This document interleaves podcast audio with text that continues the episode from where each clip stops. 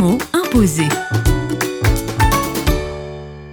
Avec Jonathan Mpassi Mayala, président du CEPROMOR, le mot imposé du jour est frontière. Frontière, ça me rappelle que le travail que j'ai fait est sans distinction des races, sans distinction des religions, et sans distinction des tribus. Donc, euh, je le fais sans tenir compte de tout cela.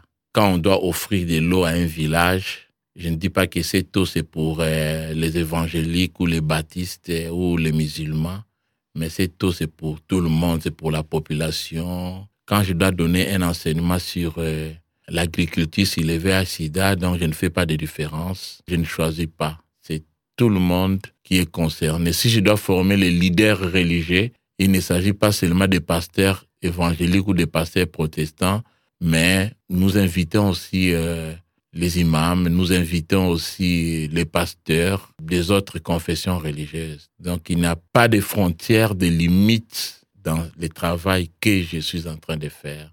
Les mots imposés. Un mot, un invité, une minute pour un instantané de solidarité.